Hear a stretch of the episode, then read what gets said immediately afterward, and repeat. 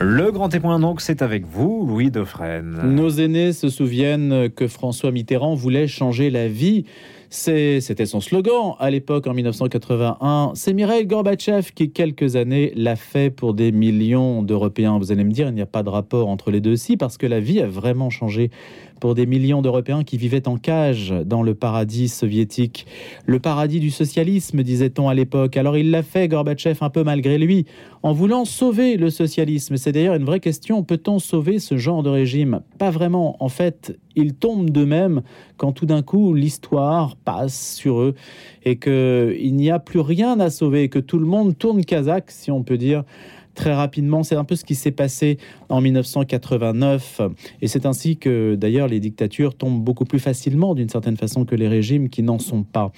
Alors on sait qu'il y a beaucoup de choses à dire sur Mikhail Gorbatchev. On va en parler dans quelques instants avec euh, un homme qui a été son conseiller. C'est assez rare chez les Occidentaux au milieu des années 80. Christian Megrelis, pas mal sollicité en ce moment dans les médias, on peut le comprendre, puisqu'il a été conseiller de Mikhail Gorbatchev au moment de la perestroïka, la glasnost, le mouvement réformateur au milieu des années 80. On est en 1985 à peu près à l'époque. Et donc il l'a publié d'ailleurs dans un ouvrage dont il était venu nous parler sur notre antenne qui s'appelle Le naufrage de l'Union soviétique aux éditions transcontinentales. Je précise aussi que Christian Megrelis nous a accompagné une partie de l'été, on le connaît bien puisqu'il connaît bien la Russie, en particulier la ville d'Odessa. Euh, je lui en ferai peut-être parler, mais on avait consacré une émission, L'âme des lieux, à ses origines, les origines de Christian Megrelis, nom qui euh, sonne grec, et il y a des raisons, puisqu'il y a toute une région en bordure de la mer Noire, d'où ses parents étaient originaires, qui l'ont amené à connaître la ville d'Odessa. On en avait parlé cet été dans le cadre d'une série sur l'Ukraine et la Russie. On avait parlé aussi avec lui de Moscou et de Kiev. C'est dire s'il connaît bien la région. Il est polytechnicien, chef d'entreprise, et puis donc euh, aussi euh, conseiller, économiste, spécialiste des questions euh, d'économie de marché en particulier. Donc on attend encore Christian Megrelis qui va nous parler de Mirel Gorbatchev qu'il a bien connu. Rien de tel que d'avoir en tête des souvenirs qui soient des souvenirs de première main, si je puis dire. Il y en a un autre qui a des souvenirs de première main et dont je vous confie quelque peu les, les propos, c'est Bernard Lecomte. Bernard Lecomte dans les pages du site web Aletheia auquel j'ai le plaisir aussi de contribuer par ailleurs, puisque vous pouvez lire mes tribunes dans Aletheia, eh bien Bernard Lecomte a été interrogé par Philippe de Saint-Germain. Et Bernard Lecomte, journaliste qui a quantité de biographies à son actif, qui a bien connu aussi euh, Mirel Gorbatchev, qui l'a interrogé longuement et qui parle de son profil, qui le qualifie d'ovni d'ailleurs. Il s'interroge sur le fait que euh, c'est des personnages de cette nature-là, comme euh, Mireille Gorbatchev, aient pu émerger dans le monde soviétique. Un monde brutal où il y avait des gens soit très très cultivés, très lettrés, mais aussi très brutaux. Et Mireille Gorbatchev n'était ni l'un ni l'autre. Pas vraiment euh, de charisme, un charisme pas très affirmé, pas non plus nécessairement une grande culture politique, et pas non plus un, tropisme pour la brutalité, pour la répression. Et ça, c'est un trait tout à fait dominant euh, chez lui, c'est que, et c'est ce qu'il a rapproché sans doute de Jean-Paul II, c'est ce que dit en tout cas Bernard Lecomte, c'est le côté humaniste du personnage euh, qui va faire qu'il va défendre dans les années 80 l'idée de la maison commune. On se souvient de cette expression d'ailleurs qui a effrayé un petit peu les milieux pro-américains ici en Europe à l'époque et, et les milieux conservateurs qui se méfiaient en quelque sorte d'une ruse soviétique de la maison commune, une forme d'entourloupe pour essayer de de piéger l'Europe de l'Ouest à l'époque. Et puis Jean-Paul II défendait, on s'en souvient aussi, les deux poumons de l'Europe, l'Est et l'Ouest. Et cette fameuse rencontre entre Mikhail Gorbatchev et euh, Jean-Paul II, qui aura lieu en octobre 1900. Euh, c'était juste après la chute du mur, donc euh, novembre 89. C'était un petit peu après. Oui, mais c'était un petit peu après, je crois, la chute du mur. Je crois que c'était de mémoire quelques semaines après la chute du mur. Eh bien, cette rencontre reste mémorable et, et Mikhail Gorbatchev et Jean-Paul II auraient pu en tout cas, il portait les promesses d'une Europe nouvelle, d'une Europe réconciliée avec elle-même, qui n'était pas sous domination américaine. Donc l'avenir, évidemment, on jugera tout à fait différemment, puisqu'on sait que l'Europe restera plus que jamais, elle l'est plus que jamais aujourd'hui, sous domination américaine, et que euh, ce n'est pas ce qu'avait prévu ni Mireille Gorbatchev, ni Jean-Paul II, qui prévoyaient un, vieux continent qui repartirait sur les, les deux jambes que constituaient l'Est et l'Ouest européen. Donc Qu'est-il advenu de ces promesses, celles de Jean-Paul II et de Mikhail Gorbatchev? C'est aussi une question que l'on posera dans quelques instants à Christian Maigrelis. Alors avant d'aborder d'autres sujets liés à la mort de Mikhail Gorbatchev, mort à 91 ans, eh bien euh, juste deux une de journaux ce matin. Vous avez Libération qui fait sa une avec une belle page, euh, une belle page, une belle une, belle photo de une euh, en noir et blanc. Goodbye Gorby. Mikhail Gorbatchev, donc dernier dirigeant de l'URSS, est mort à 91 ans et qui insiste sur le délitement il n'a pu qu'assister après la chute du mur au délitement et à la chute du système communiste. Et puis le Figaro également consacre euh, un dossier à Mikhail Gorbatchev, dernier dirigeant soviétique, sous le titre L'artisan de la chute de l'Empire soviétique. Toute la presse, évidemment, en parle euh, ce matin, Simon. Oui, tout à fait. Et, ce qui est intéressant, c'est ce côté ambivalent chez Mikhail Gorbatchev, adulé en Occident, mais dans son propre pays, euh, pas forcément euh, en odeur de sainteté. D'ailleurs, euh, sa dernière présentation, sa dernière candidature au présidentiel face à Boris Yeltsin, il n'avait fait que 0,5%, je crois. Exactement. Ça fait partie des personnages comme ça qui peuvent atteindre des sommets de notoriété dans certaines régions du monde. Et à l'inverse, alors nul n'est prophète dans son pays, dira-t-on, ça peut être tout à fait différent dans les régions qu'ils ont eu à administrer ou à, diriger.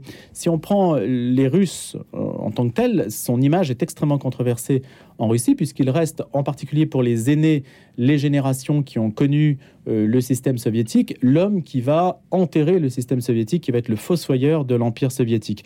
Et ça, euh, c'est évidemment quelque chose qui va greffer son image de manière euh, tout à fait considérable, puisque si on regarde la carte de la Russie aujourd'hui par rapport à celle de l'URSS, et la, surface couverte et, l'emprise sur le monde, évidemment, c'est sans comparaison entre la période actuelle et la période de l'Empire soviétique, euh, qui dépassait à la fois en influence, et c'est toujours une interrogation euh, importante, en puissance et en influence. L'influence, par exemple, des réseaux soviétiques en Europe que ce soit euh, dans les rédactions, les rédactions, les médias, que ce soit euh, dans le monde intellectuel euh, sous la guerre froide, et sans commune mesure avec l'absence totale d'influence aujourd'hui, on peut dire, de la Russie dans le milieu occidental, même si on parle de manipulation d'élections par le biais de, de cyber-attaques, etc. C'est tout à fait résiduel par rapport à l'influence idéologique que pouvait avoir ce monde-là sur le monde occidental. Donc aujourd'hui, Mikhail Gorbatchev, on peut dire, a hérité d'une puissance considérable qui était celle de l'Union soviétique.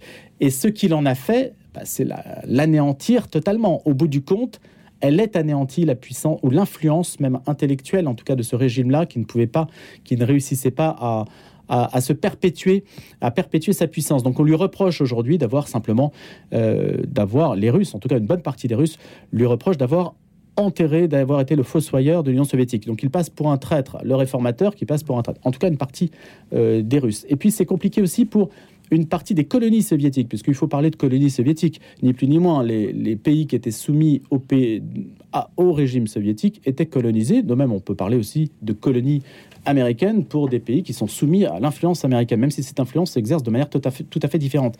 Les, on pourrait d'ailleurs analyser ces différences d'influence. Euh, la Lituanie, par exemple, euh, puisque Gorbatchev a, validé la, répression, euh, même si j'ai dit tout à l'heure qu'il était humaniste, le, la, question qui se posait pour des régimes comme l'URSS, c'est de savoir jusqu'où jusqu'où réprimer. C'est ce que dira par exemple Eric Honecker, qui était le, dirigeant est-allemand à l'époque. Euh, Eric Honecker, Erich Milke, le chef de la police de RDA, c'est un pays que j'ai bien connu, donc je pourrais en parler longuement, disait tout simplement, au moment de, des manifestations à RDA, euh, à la fin des années 80, euh, disait au régime soviétique, mais vous savez, j'ai une liste de 2000 noms, il suffit de les réprimer, de les arrêter, et c'est bon, le, mur, le mur ne tombera pas. Et euh, Gorbatchev et le régime soviétique ont dit non à ce moment-là. Ils ont dit non, à, ce qui a abouti à la destitution d'Erich Honecker, à la nomination des Krenz, qui sera finalement abandonné par le régime soviétique. Donc la, capacité en fait de ce régime-là reposait sur euh, la, volonté de réprimer ou de ne pas réprimer. En Lituanie, il y a eu des, répressions au moment où, la, la banquise soviétique se délitait quelque peu, et Gorbatchev garde plutôt les Lituaniens gardent une mauvaise image plutôt de Gorbatchev estiment que les éloges qu'on lui euh, tresse aujourd'hui sont, excessifs et que le personnage est plus, compliqué. Il a hérité d'un système qui était répressif. Il, a aussi pratiqué cette forme de répression à un moment où euh, les Lituaniens voulaient plus de liberté. Donc à l'Est, il y a deux images, celle d'un homme euh, qui a quand même hérité d'un système autoritaire et répressif, et puis celle d'un homme qui n'a pas réussi à perpétuer le régime le régime impérial de la Russie ou le, régime soviétique. Donc il n'a pas forcément cette image que nous, on a évidemment en Occident, de celui qui a mis fin à la guerre froide et à l'antagonisme euh, entre l'Est et l'Ouest, et surtout à la peur de la guerre nucléaire, puisque tout reposait, la paix en Europe ne reposait que sur la peur de l'apocalypse nucléaire. Est-ce qu'on sait quel rapport euh, Mikhail Gorbatchev entretenait avec euh, Vladimir Poutine, s'il y avait des rapports, et est-ce que pensait euh, Vladimir Poutine de Mikhail Gorbatchev Alors ça, c'est une question intéressante, justement, que je, je ne connais pas bien et je voulais poser la question. On attend toujours Christian Maigrelis, donc je voulais poser la question à Christian Maigrelis. C'est quels sont, c'est ça qui est intéressant, quels sont les va-et-vient entre euh, les va-et-vient et puis les, relations comme Mikhail Gorbatchev a vécu longtemps, euh, quelles sont les, relations réelles qu'il entretenait avec Vladimir Poutine? Des relations, puisque vous avez employé le terme d'ambigu, je crois qu'elles étaient assez ambivalentes, c'est-à-dire qu'il euh, il, n'était pas un partisan du retour à l'orthodoxie, à une certaine forme d'orthodoxie telle que Vladimir Poutine la représente. Mais il a reconnu aussi que euh, Vladimir Poutine a mis fin au désordre euh, et à la débâcle qu'a pu représenter l'ère Eltsine dans les années 90 pour les Russes. Donc le regard qu'il porte sur Poutine ou qu'il a pu porter à une certaine période sur Poutine a été, euh, je pense, ambivalent. Mais je vois Christian Maigrelis justement qui nous rejoint à l'instant même. Et Simon, on va lui poser la question parce que c'est un, point tout à fait intéressant que vous mentionnez là et qui va nous permettre peut-être d'éclairer l'actualité. Je salue donc Christian Maigrelis qui nous rejoint à l'instant même pour nous éclairer sur la personnalité de Mireille Gorbatchev. Bonjour Christian Maigrelis. Alors je garde, je disais à l'instant même que je gardais un excellent souvenir de nos séries estivales sur la ville d'Odessa, de Kiev, de Moscou. Et je disais tout à l'heure pour vous présenter, au-delà de votre carte d'identité, si on peut dire classique, et de la manière dont on vous présente dans les médias, parce que vous faites beaucoup de médias aujourd'hui, je rappelais que votre famille était originaire de cette région des bords de la mer Noire. Vous pouvez nous apporter juste une précision là-dessus qui montre que vous connaissez bien la situation ukrainienne en particulier? Oui, euh, ma famille paternelle est originaire euh, de la mer Noire. Nous sommes euh, ce qu'on appelle des Grecs pontiques. Voilà, les Grecs, pontiques, je cherchais l'expression. Voilà, des Grecs du Pont-Euxin. Le Pont-Euxin, c'est le nom de la mer Noire en grec. Ça veut dire la mer calme. Et donc nous avons des, des relations ancestrales avec la Russie, particulièrement avec Odessa, qui est la ville où tous les les jeunes gens ambitieux de Sinop, notre ville natale, allaient pour faire fortune. C'est ça. Et Odessa qui veut dire Ulysse. Et vous l'aviez raconté justement dans L'âme des lieux, une émission euh, estivale qui vous fait découvrir des lieux dans leur identité profonde. Alors, Christian Maigrelis, il, nous reste à peu près une dizaine de minutes. Je voudrais qu'on les consacre à Mireille Gorbatchev, évidemment, puisque vous avez été euh, son, son conseiller. Est-ce que vous pouvez nous dire dans quelles conditions vous avez été amené à la rencontrer? Eh bien, c'est par le canal de l'Académie des sciences de l'URSS, section économie. Il y avait une section économie, il y a toujours d'ailleurs à l'URSS. Et à cette époque-là, c'était juste après la, chute du mur de Berlin. Il y avait une euh, panoplie d'économistes euh, jeunes et pleins d'ambition qui prêchaient pour la libéralisation de l'économie soviétique. Donc euh, j'ai fait la connaissance de ces gens-là. Et ils avaient besoin d'avoir un occidental parmi eux pour donner des idées fraîches et puis porter des jugements sur, sur, sur leur deux. Et c'est, c'est, c'est, je me suis trouvé comme ça à travailler avec eux pendant deux ans. Alors, quelle est votre thèse? Est-ce que Gorbatchev a été un homme qui a voulu réformer le système et la chose lui a échappé jusqu'à ce que ce système implose, se délite et arrive à la situation qu'on connaît? Est-ce qu'il voulait sauver le système ou est-ce qu'il voulait vraiment le faire évoluer vers la situation qu'on a pu connaître après dans les années 90 non, c'est un grand réformateur. Il voulait faire évoluer le système. Il s'était rendu compte. C'était un homme qui était très conscient et, très très fort dans le domaine de l'analyse. Il avait compris que le système soviétique, c'est-à-dire le système parti communiste, centralisation de l'économie, ne pouvait plus fonctionner, n'avait jamais vraiment fonctionné, sauf sauf euh, sous la contrainte et que euh, si l'URSS voulait rejoindre le groupe des pays industrialisés euh, développés, il fallait libéraliser l'économie. Ça, ça a été sa thèse euh, pratiquement depuis le début. Pratiquement depuis 85, quand il a pris le pouvoir. Et toutes les informations qu'il avait reçues et qu'il a vues ensuite en tant que secrétaire général, puis président de l'URSS, l'ont renforcé dans cette opinion. Est-ce qu'on lui a donné le pouvoir pour ça? Non.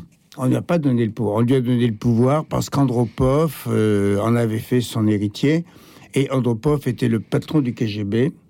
Mais c'était également euh, le, c'est le premier grand responsable soviétique qui a compris que le système communiste arrivait au bout du, du rouleau et qu'il fallait changer. Mais Qu'est-ce lui qui était trop vieux, il n'a pas eu le temps de changer.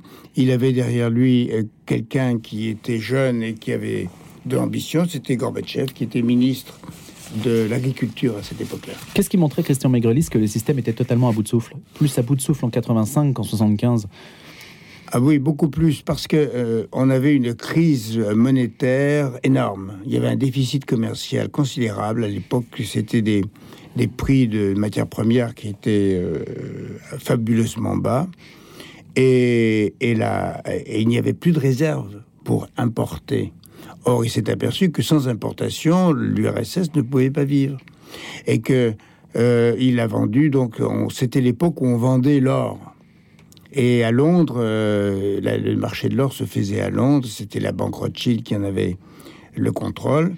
Et on voyait arriver à Londres, d'abord on a vu arriver des lingots avec euh, la fossile et le marteau. Et ensuite on a vu arriver des lingots avec l'aigle impérial. Là on s'est dit, ouf, on est au fond du tiroir. Et après, il n'y avait plus de lingots, il n'y avait plus que des pièces d'or de l'époque tsariste. Donc on a dit, ils sont au bout du rouleau.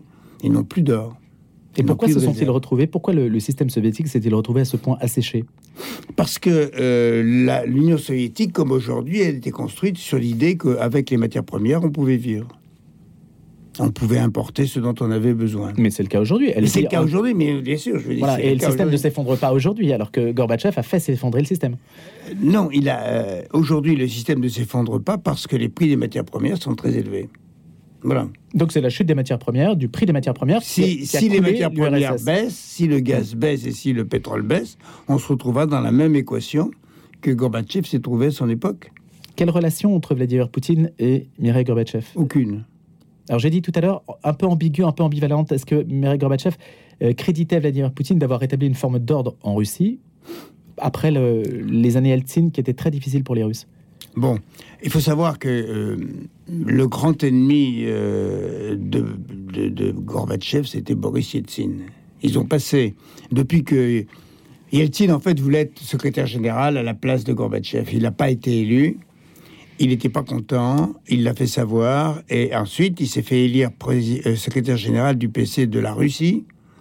Et en tant que secrétaire général du plus gros PC de l'URSS, qui était la Russie, il a commencé à discuter toutes les, toutes les politiques de Gorbatchev. Et ça n'a pas arrêté. Et ça n'a pas arrêté. Donc quand il est arrivé au pouvoir, à- après dix ans de, après, euh, après Gorbatchev, eh bien Gorbatchev était dans l'opposition systématique. Il ne pouvait pas en être autrement. Il s'était trop battu. Et la manière dont il a pris le pouvoir en supprimant l'URSS a été pour euh, Gorbatchev et pour tous les Russes un choc extraordinaire.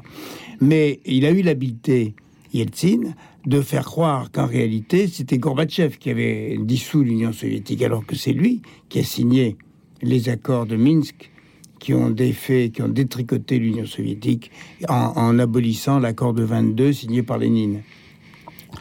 Mais aujourd'hui, vous intéressez, vous interrogez un Russe dans la rue, Les Russes vous disent que c'est Gorbatchev. Et C'est je Gorbatchev. disais tout à l'heure, évidemment, que l'image de Gorbatchev chez une partie des Russes, en tout cas les, les- les plus âgés peut-être, est plutôt négative.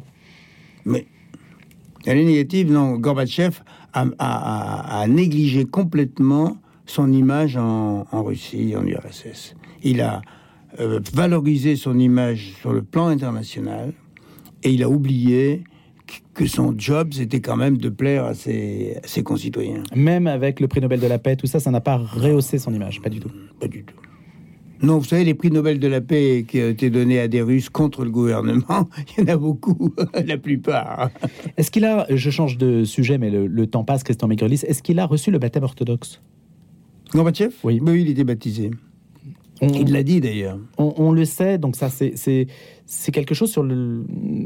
Mais il n'était pas, croyant, il n'était pas croyant. Oui, il s'est dit athée toute sa vie. En tout cas, c'est ce que nous dit Bernard Lecomte. Bah, il est obligé d'être athée quand on est membre du Parti communiste, on est athée. Est-ce qu'il signe une déclaration d'athéisme Est-ce que dans les liens que vous avez eus avec lui, vous l'avez découvert, vous avez découvert un, un homme au-delà de la façade médiatique mondiale considérable qu'il a pu euh, avoir euh, dans les années 80 et à la couverture médiatique qu'il a pu avoir? Est-ce que, est-ce que l'homme a correspondu à son image? C'est un homme qui, dans le privé, correspondait tout à fait à l'homme du public. Il n'y avait pas de décalage entre les deux. C'est-à-dire qu'il était conscient de ses responsabilités, de, ses, de son pouvoir, et il était conscient euh, du rôle qu'il avait à jouer. Et dans le privé, euh, on retrouvait le même homme. Il, avait, il y avait une très grande sincérité en lui et une non pas une humilité, mais il y avait une fierté d'avoir le poste qu'il avait. Mais en même temps, euh, c'est un homme qui savait mesurer ce qu'il voyait, qui savait porter des jugements sur ce qu'il voyait, et ce qu'il voyait n'était pas très intéressant. En tout cas, c'était pas bon pour la pour l'URSS. On aurait pu penser, je disais tout à l'heure, qu'entre Jean-Paul II et les deux poumons de l'Europe et Mikhail Gorbatchev et sa maison commune, l'Europe pourrait pouvait vraiment renaître euh, en, qualité d'entité vraiment autonome et, puissante. Et euh, j'ai nuancé cette affirmation en disant que on reste sous domination quand même américaine extrêmement forte, en tout cas à l'Ouest. Ce n'est pas ce que prévoyait Gorbatchev, évidemment. Ni Jean-Paul II, d'ailleurs. Non, il prévoyait que l'Europe se développerait de manière euh, autonome. Et ça, ça n'a pas pu se passer. Ça n'a pas pu se faire. Ça n'a pas pu se faire parce que les Américains n'ont pas voulu que ça se fasse. Les Anglais n'ont pas voulu que ça se fasse. Et les Allemands ont hésité. les Allemands auraient pu faire en sorte que ça se fasse. Oui, absolument. Mais les Français n'avaient plus de pouvoir à ce niveau-là. Donc la, la, magie française ne fonctionnait plus. Quoi. Quel a été le moment de la vie de Mireille Gorbatchev le plus délicat qu'il a fallu négocier avec le plus de difficultés, où il a fait preuve d'une grande habileté? Parce qu'on aurait pu avoir une guerre nucléaire, on aurait pu avoir un, dérapage. C'est le, les accords, euh, les accords euh, nucléaires avec les Américains. C'est après. Reykjavik. Hmm. Expliquez en deux mots.